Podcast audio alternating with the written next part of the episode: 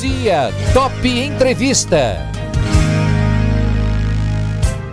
Nossos bate-papos, os nossos encontros de quarta-feira têm sido com a psicóloga Maria José Barbosa. Ao longo de todo esse tempo aí, desde o mês de março, a gente tem conversado sobre os cuidados que você deve ter com a sua saúde mental. E a Maria José aqui tem estado com a gente para nos ajudar, para trazer aí é, conselhos, dicas e luzes sobre esse assunto né, que diz respeito aí a todas as pessoas. Dizem que tem que cuidar da saúde, mas a cabeça também tem que estar tá em ordem. Bom dia, Maria José, você está bem? Oi, bom dia, Eduardo, bom dia, ouvintes da Top FM. Estou bem, espero que os nossos ouvintes também estejam bem, apesar de que né, a nossa expectativa de que essa curva baixe está é. difícil, né, aumentou essa semana. É. E a minha preocupação é que as pessoas estão relaxando em relação a ficar em casa, a não fazer festa, a não é. fazer aglomeração, né, Eduardo? É isso então, mesmo. isso está me preocupando bastante. Quer dizer, o ser humano, ele não tem consciência do que ele pode estar causando para o mundo, para as pessoas, até para os familiares deles mesmo, né? Mas essa busca do prazer, essa busca da festa, essa busca da bebida, essa busca da droga, faz com que, principalmente os jovens, né, é, achem que são super-homens e então fazem festa, estão fazendo festa de uma maneira é. assim, muito preocupante, né, Eduardo? É, eu ia, então, eu ia comentar isso é. com você mesmo. As notícias dessa, dessa semana, lá na, na, região de Pederneiras e Itapuí, o pessoal fazendo festa em barco. Eles acham que o vírus não vai pegar no, no, no, em alto mar, em alto rio, mas pega. Aqui em Bauru também, festinha numa praça. Né? Tem aí o, o famoso pancadão, os baile funks. Quer dizer, na verdade, essas são pessoas mais jovens que eles acham que eles estão imunes à doença. Até podem estar, né, Maria José? Mas o, é. o problema é que eles acabam sendo vetores né, da, da doença. Eles uhum. podem pegar, apresentar sintomas leves, mas eles têm tios, avós, pais, pessoas de idade, e esse é um grande problema. A gente já até falou sobre isso num dos programas, nos nossos bate-papos, dizendo justamente que é como pessoas gostam às vezes de é, reverter, corromper as regras que são estabelecidas, achando que são super-homens. E não é assim, né, Maria José? Não, não é assim. E essa questão de regras é, é algo assim que o ser humano, né, Eduardo, ele tem uma dificuldade muito grande do enquadre, né? Ele acha que ele pode, ele acha que ele deve, ele acha que ele que, ele, que não vai acontecer nada, e ele faz mesmo, né? Então, estou muito preocupada com festas que estão fazendo nas chacras, nos barcos, né? É. Inclusive, assim, uh, nos motéis também, né, Eduardo? Eles se juntam é. e eles alugam lá um, dois quartos e fazem a festa no motel. Então, assim, até que ponto, né, é, o jovem hoje precisa parar, até que ponto esses pais também precisam agir com um pouco mais de, de, de de, assim, de, de, educação mesmo, né, que eles têm que dar para esses jovens, né, e, e, impedir que isso aconteça. Porque é, não adianta nada nós ficarmos em casa, nós ficarmos em quarentena, é. né, e as pessoas que não têm essa essa tem a orientação, mas não tem essa capacidade de se colocar no lugar do outro, né? Começa a fazer essas festas e aí essa curva realmente não baixa. Não então, baixa. é uma preocupação muito grande minha, né, porque as pessoas ainda não sabem que o planeta parou, né, é. e que nunca, nunca, nunca nós tivemos uma situação dessa, e que é um grande desafio a gente saber como que é esse cenário, como será esse cenário, né. E aí a gente tem que realmente ter um enquadro, a gente tem que realmente parar com essas reuniões todas, porque onde nós vamos parar, Eduardo? Pois é. O número de mortos aumenta a cada dia. É verdade. Né? Os hospitais estão lotados, as pessoas estão indo a óbito, estão morrendo. Né? E esses jovens, essas pessoas que fazem festas, elas não têm essa consciência. A consciência dela é: eu preciso de festa, eu preciso é. de busca desse prazer, e ela vai, não importa se pode ou se não pode, né, Eduardo? Então, eu estou muito preocupada e, assim, me perguntando o que é que nós podemos fazer, né? O que é que nós podemos é, fazer aí uma campanha de conscientização de que ficar em casa é necessário. porque senão você morre. Se você não morre, você traz a morte para outra pessoa. Você é o hospedeiro da morte, né? Uhum. Então, isso está me preocupando bastante. É, não, não tem como segurar esses jovens, não tem. E esses jovens estão realmente é, com o ego inflacionado, achando que são deuses e que é. nada vai acontecer com eles. É a questão é. do limite, né, Maria José? Eles Exato. acham que é, se não receber o limite em casa, lá fora também não vai ter o limite. Esse, aliás, esse Exato. é um bom, é um bom assunto para um programa só, só para só falar sobre isso, né? O limite é. não só para os filhos, mas é, um dia quem hoje é pai já foi filho. Se não teve limite lá atrás, não, não vai ter lá na frente também, né, Maria José? Olha, hoje é, um... Sim, pode falar. Eu acredito, eu acredito, Eduardo, que os pais precisam estar mais atentos né, para ver e para é, entender por que é que os filhos estão fazendo isso e colocar um limite mesmo, colocar uma regra. Pois é uma é. questão de sobrevivência. Nós estamos todos no mesmo barco, todos, né? E se um se contamina, o barco inteiro vai à deriva, pois esse é. barco afunda. Então, essa é a mensagem que eu quero deixar para os pais, né? Que eles fiquem atentos ao movimento desses filhos e que eles coloquem um limite, porque está em risco não só a vida dele, mas a vida nossa também, é. a vida da sociedade, né?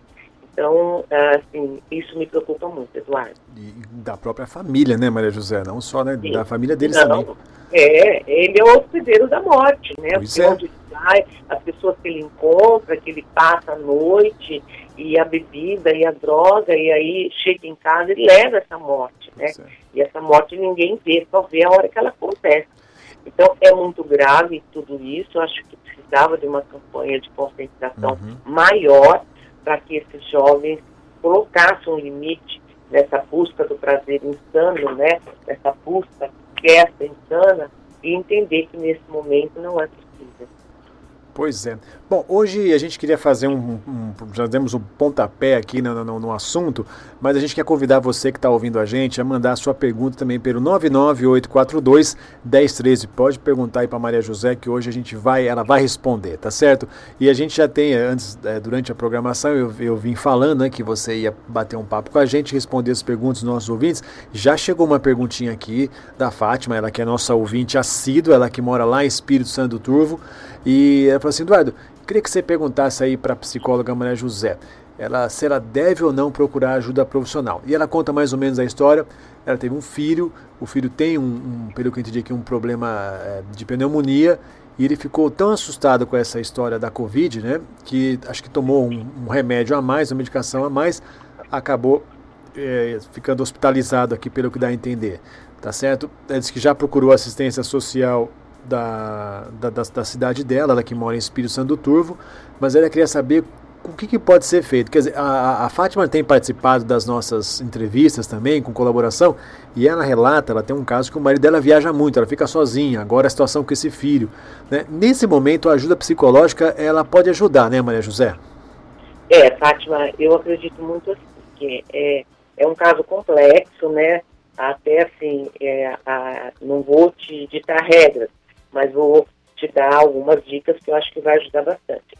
É, se ele é, está em casa, ele já tomou medicação, já entrou em coma, então ele pode novamente tomar essa medicação e entrar num coma e que talvez, né, se você não estiver atenta, é, pode uh, acontecer coisas piores.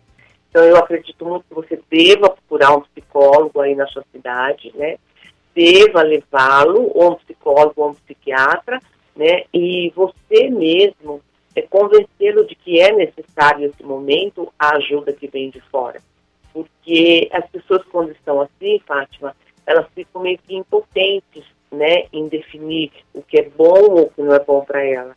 Então, quem tem que definir isso, você como mãe, né, que está aí participando dessa angústia e tudo, você tem que decidir, você tem que procurar uma ajuda, tem que procurar uma orientação, né, para ver o que é que você pode é, estar fazendo para que esse menino não, não incorra mais né, de tomar essa medicação que ele tomou, porque é perigosa, né? E ele saia desse processo que você está falando, que para mim é um processo depressivo, né, Fátima?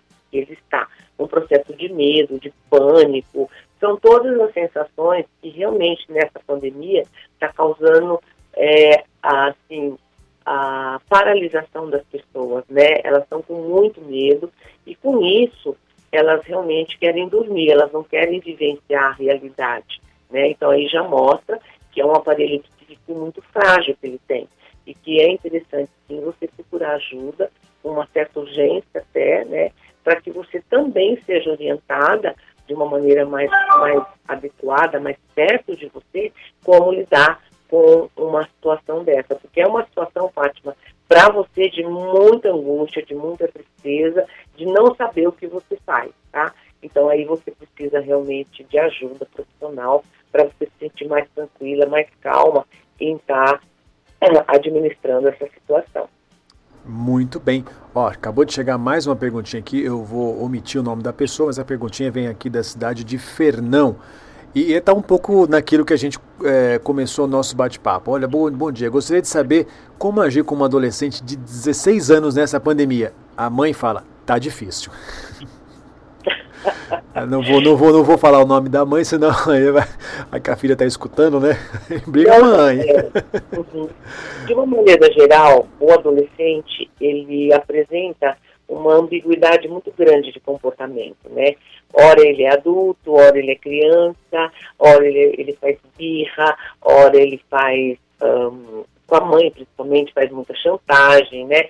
Então, assim, o adolescente, ele, ele é um ser que está tomando consciência, né, da, das escadas do adulto, né? Ele está subindo a escada do adulto. Então é muito comum o adolescente apresentar é, um pouco de agressividade, o adolescente apresentar assim, uh, um pouco de resistência a enquadre, né, a limites, principalmente limites, né. Mas eu acredito muito na conversa, no diálogo da mãe, né é, mãe de adolescente, não adianta você querer gritar, você querer impor uma regra da maneira agressiva que às vezes os pais impõem, né, Eduardo? O adolescente ele precisa muito de olho no olho, ele precisa muito de uma conversa tranquila, ele precisa se sentir seguro de que ele está contando aquilo para a mãe, que aquilo não vai sair entre ele e a mãe. Mesmo que a mãe leve isso para o pai, a mãe tem que pedir autorização para ele, respeitar essa idade né, do adolescente.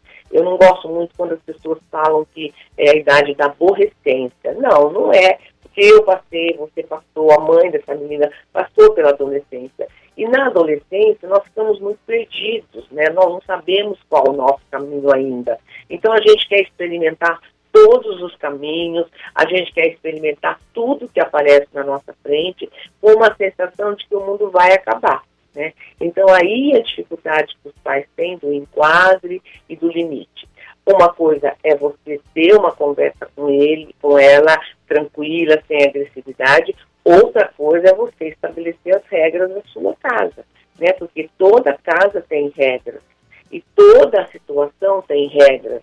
Então aí vai de você estabelecer regras, porque às vezes os pais de adolescentes, eles gritam, eles falam, e aí eles prometem muita coisa, né? E ah, porque eu vou te dar uma surra, porque eu, eu vou proibir você de sair, eu vou tirar o celular. É. E não faz nada disso, né? Só na hora mesmo que está ali nervosa com o adolescente. Então, uma, uma dica que eu dou para as mães de adolescente é que quando elas forem conversar com o filho ou com a filha, ela vá muito tranquila e segura daquilo que ela vai falar. Uhum. Porque se ela falar, Eduardo, ela tem que cumprir.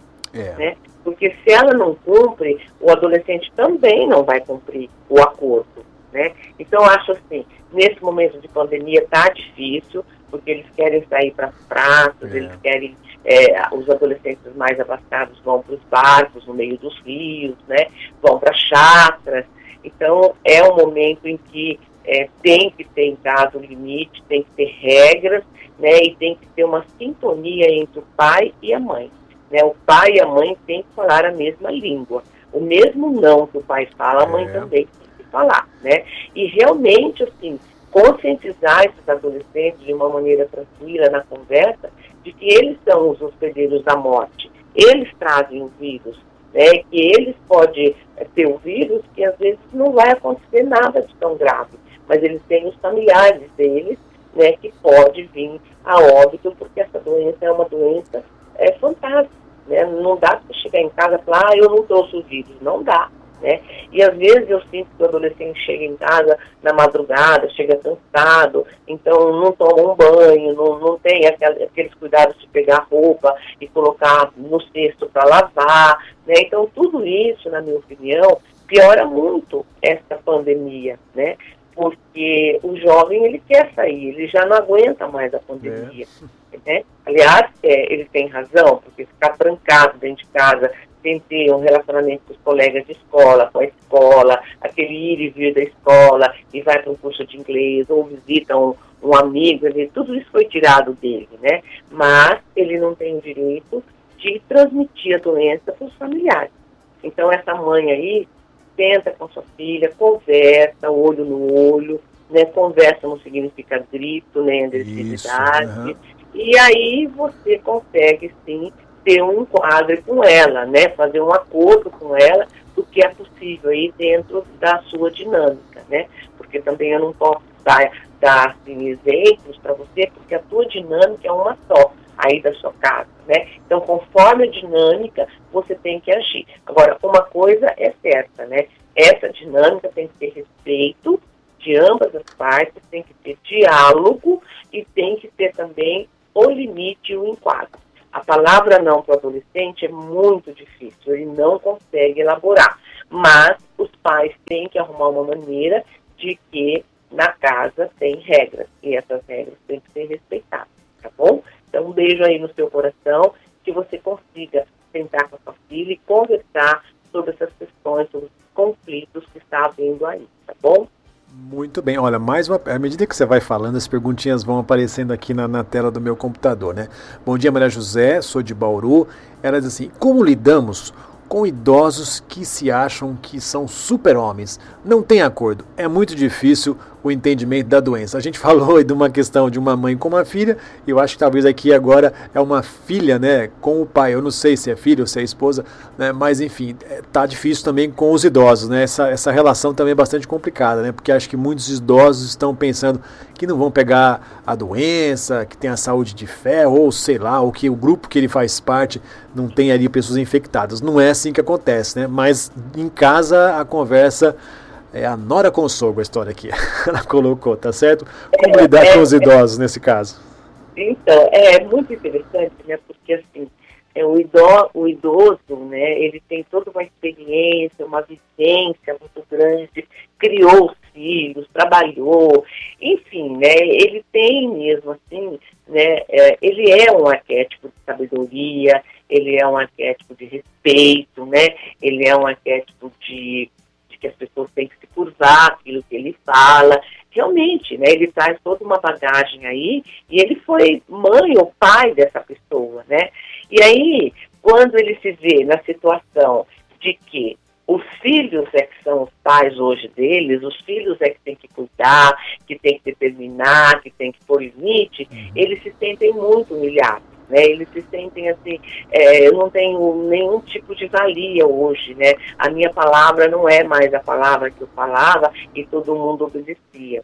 E eu achei que quando começou a pandemia, o foco foi no idoso, né? O foco era é. bem no idoso, porque o idoso, o idoso tem que ficar em casa. E você via, assim, vários memes de idoso escapando, de é. idoso é. xingando filho, é né? De idoso pegando cabo de vassoura para poder sair de casa. Porque o que, que aconteceu com a pandemia? Os filhos trancaram os pais, né? E aí você imagina aquele senhor que está acostumado a ir na praça, está acostumado a ir no banco buscar o dinheiro dele, tomava um café no mercado, né? Porque tinha o café, hoje já nem tem mais. É Sentava no banco do mercado, que também tiraram os bancos do mercado para não haver aquelas reuniãozinhas que eles tinham. Então, você imagina o idoso numa situação de confinamento, né? Ele está numa situação de confinamento. Ele não pode fazer aquilo que ele acha que ele deve fazer. Mas, aí o que, que ele pensa? Eu tenho 80 anos, né? Estou com saúde, aqueles que são saudáveis, uhum. nunca peguei peguei doença e não é essa doença que eu vou que pegar, é. né? E aí vem bem a síndrome mesmo, né? O arquétipo do super-homem, né? Daquele que pode tudo. O que eu aconselho os filhos é, na hora da raiva, porque dá raiva, né? Você está lidando com uma criança, você não está lidando com seu pai, né? E aí eles desobedecem mesmo.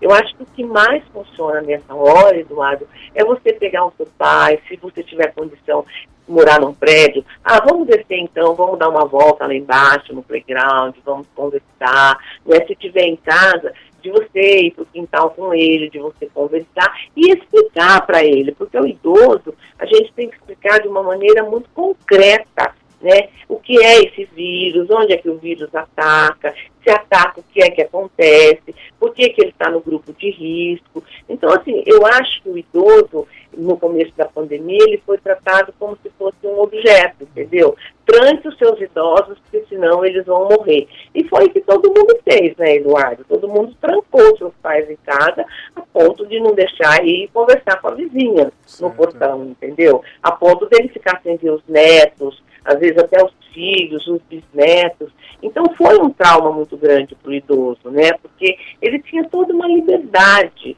diferente, por exemplo, do adolescente, que ele não tinha essa liberdade, ele quer essa liberdade, né? Então o idoso não, o idoso tinha liberdade. Você vê aí senhores é, com 85, quase 90 anos, ele vai na fila do banco e ele vai lá no, na fila do idoso e ali ele conversa, ele conta as coisas dele, ele quer saber. Então, assim, mudou muito a vida do idoso. E nós tivemos uma situação assim, ou nós trancamos o idoso ou eles morrem. Então, acho que nós somos muito radical quando nós trancamos esses idosos, sem conversar com eles de uma maneira mais clara, entendeu? De você, de repente, pegar o computador, mostrar o vírus, explicar como que é o vírus, entendeu? E outra coisa, já que ele não pode sair, de você criar possibilidades dentro de casa, né? De você jogar um dominó com ele, jogar um baralho, né? De você conversar com ele sobre as histórias antigas que ele tem para contar. Então, eu acho que isso faltou muito para o idoso, sabe? E eu penso que ainda é tempo de fazer aí uma repaginação, né? Dessa dessa, desse confinamento de idoso e fazer com que ele se sinta mais é, valorizado, porque ele está desvalorizado, que quem manda nele hoje é o filho. Você não vai, pronto, eu vou no banco para você, eu vou no mercado, o que, que você quer, eu trago para você. Não, ele não é um objeto, ele é um ser humano que está muito assustado com tudo isso, mas que ele acha que como ele veio até aqui, 85, 90 anos, que então nada vai impedi-lo, né? Ele tem essa, esse arquétipo aí do super-homem também. Então, de ter muito diálogo com esse idoso, de explicar para ele, de mostrar com o computador como que é, o que está acontecendo, né? E tratá-lo com mais carinho, com mais respeito com paciência. Né? Idoso, a gente, essa palavrinha nossa tem que andar toda hora com a gente, paciência, paciência e paciência. Porque idoso é idoso. Idoso é teimoso, é teimoso. Teimoso. Idoso, ela falou, ela tá, mas falou assim, é, ele é teimoso. Idoso, idoso, ele é bocudo, ele é bocudo, ele fala, ele xinga, ele fala o que vem na boca, ele desrespeita, né? Quem manda na minha vida sou eu, não é você, foi eu que te criei. Então, assim, nesse momento a gente respeitar um pouquinho esse estado que ele está de desespero também, né, Eduardo?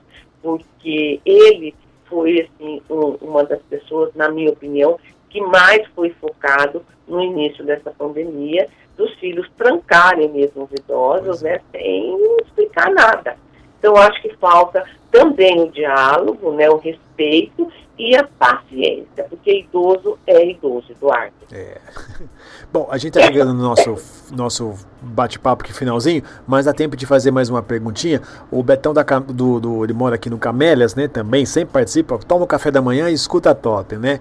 E ele está dizendo assim: bom, ninguém gosta mesmo da pandemia, mas a gente tem que aprender a se adaptar. A gente segue em frente se adaptando. Eu acho que essa é uma palavra que a gente pode finalizar o nosso bate-papo de hoje. A gente tem que aprender a se adaptar, né, Maria José? Não só nesse momento pelo qual nós estamos passando, mas em quase tudo que acontece na nossa vida, seja de ruim ou de bom, né? Olha, uh, Roberto, é isso mesmo, né? Obrigado aí pela sua contribuição, né? É, essa doença realmente, ela assusta as pessoas, ela contamina mesmo, ela infecta, as relações passaram por mudanças, as doenças psicológicas aumentaram, as crises de pânico, transtorno de ansiedade, medo de andar, de sair, de morrer. A, a, forma como a gente se divertia mudou demais, como gastávamos nosso dinheiro também, o isolamento de milhares de pessoas né, já começa a preocupar muito, porque está causando muita doença. Então, mudamos né, a nossa maneira de, de pensar, a nossa maneira de e temos realmente que nos adaptar a isso. Né? Esse ano de 2020 é um ano que vai entrar para a história, né? vai entrar para a história.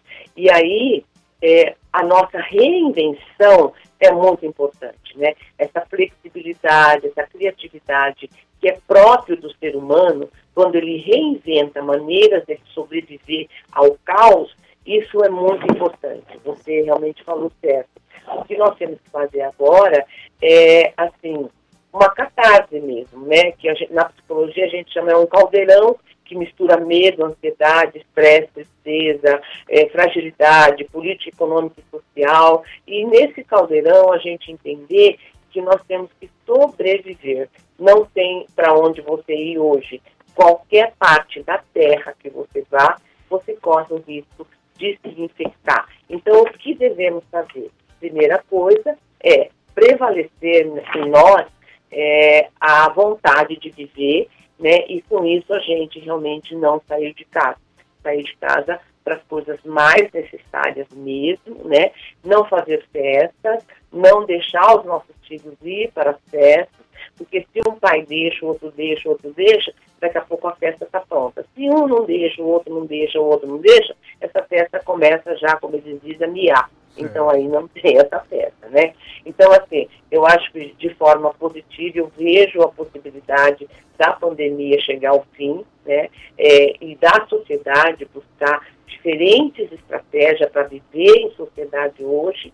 E essas reflexões todas, elas podem é, culminar num novo propósito. O que, que é esse novo propósito? O retorno do convívio familiar, que para mim foi um aspecto relevante, né? Com o isolamento social hoje, as famílias tiveram que reaprender a viver junto no mesmo teto, né?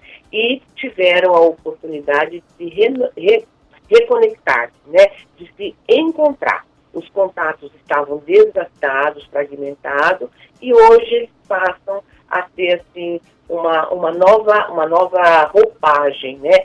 Que é a humanização das relações. Eu acho que isso está acontecendo, apesar de que a gente vê aí a humanização e o egoísmo andando de mão dadas, né? Enquanto uns estão com essa humanização, estão pensando no outro, estão se mobilizando para ajudar o outro, outros estão fazendo festa em barco, festa em chácara, festa de aniversário. Então a gente lida sempre com os dois opostos. Mas como Eduardo disse, o Betão disse, é, a reinvenção de uma nova maneira de viver é a grande sacada, né? E essa reinvenção vem com a resiliência, como eu falei a semana é. passada. Né? O que é resiliência? É você criar novas maneiras de viver uma situação de caos, que é o que eu estou percebendo que as pessoas estão fazendo. Muitas, muitas pessoas estão fazendo. Mas tem sempre aquele, né, que é o espírito de porco. Ele não vai fazer, é. é que, ele, que isso tudo é uma besteira, que esse vírus não vai pegar ele, que ele tem saúde. Então, realmente, Beto, reinventar tudo isso não é fácil, tá? Mas a resiliência e a criatividade que o ser humano tem dentro dele é que me faz acreditar que a, o pós-pandemia vai deixar um legado muito grande para todos nós que estamos passando por isso. E esse legado, na minha opinião, é a humanização, é a resiliência e é nós aplicarmos hoje o melhor de nós. O melhor que você tenha. O melhor seu não é o melhor do seu vizinho, tá? Mas o melhor seu é aquele melhor que você pode fazer. Então faça. Faça, porque nós estamos ainda né, no olho do furacão. Espero logo sairmos disso para começarmos então a caminhar de uma maneira mais tranquila sem medo, né, e sempre de mão dadas com a criatividade, a resiliência, né, a paciência e a espiritualidade. Isso vai nos levar a conseguirmos chegar até o final dessa pandemia inteiros, né, Eduardo? É isso aí, falou tudo, viu, Maria José? Eu não acrescento nem um tio, nem uma vírgula, nem um pingo no J, que ninguém coloca mais, né? Lembra que antiga, antigamente tinha que colocar pingo no J, né? E se eu falar isso, o pessoal vai, vai saber a minha idade. Enfim.